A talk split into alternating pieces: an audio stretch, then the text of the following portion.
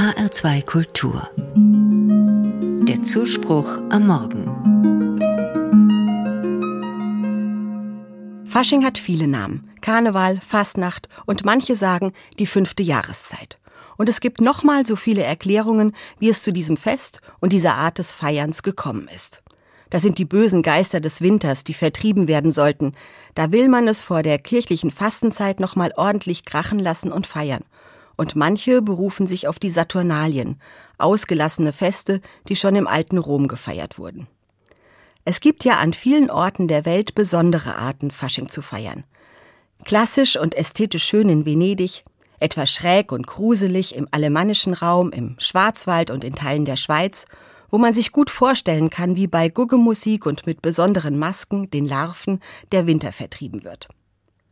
Vielleicht am bekanntesten ist der Karneval in Rio, ausgelassen auf den Straßen und mit ausgefeilter Choreografie, für die das ganze Jahr geübt wird und mit unglaublich kreativen Kostümen in den großen Stadien und dem Sambadrom. Ich war mal zur Faschingszeit in Bolivien wo in der Minenstadt Oruro Umzüge mit ganz wunderbaren traditionellen Kostümen stattfinden.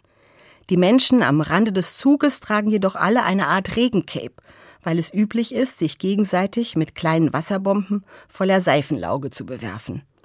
Andere Länder, andere Sitten. Hierzulande haben wir die Faschingsumzüge mit den aufwendig thematisch gestalteten Wagen, mit Garde und Blaskapelle, mit geworfenen Kamellen und dem Prinzenpaar. Am Wochenende und vor allem heute sind da viele auf der Straße. Und schon in den letzten Wochen fanden die Faschingssitzungen statt mit Büttenreden, Schunkeln, Tusch und Tanz. Manche meinen, diese Form des Faschings hat sich an den früheren Ritualen der Mächtigen orientiert.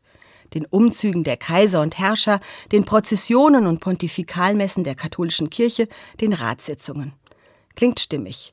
Wenn ich mir vorstelle, wie die gekrönten Kaiser in Frankfurt vom Dom zum Römer zogen, mit Musik und prächtigem Gefolge, und wenn der Herrscher dann kleine Münzen in die Menge werfen ließ, nach denen sich die Menschen ausstreckten und bückten, dann gibt es da doch viele Parallelen.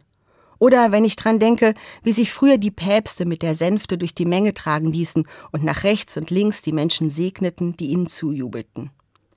Manche vermuten ja, dass unser Helau von Halleluja kommt also so eine Art anderer, lustiger, vielleicht spöttischer Jubelruf ist.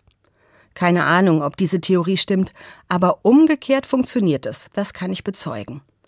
Heute sind Kinder ja viel eher mit Faschingsumzügen vertraut als mit kirchlichen Prozessionen. In den meisten katholischen Gemeinden findet nur noch an Fronleichnam im Frühsommer eine Prozession statt. Die geweihte Hostie für die Gläubigen der Leib Christi wird feierlich unter einem Baldachin durch die Straßen getragen. Traditionell sind die Kommunionkinder des Jahrgangs eingeladen, mitzugehen und vor dem Baldachin Blumen und Blütenblätter auf die Straße zu streuen. Und ich sehe den achtjährigen Jungen aus meiner früheren Frankfurter Gemeinde noch vor mir, wie er strahlt, als er eine volle Hand mit Blütenblättern aus seinem Körbchen nimmt, sie mit Schwung auf dem Pflaster vor sich verteilt und dabei ruft Hellau. In diesem Sinn einen frohen Rosenmontag, Halleluja und Hellau.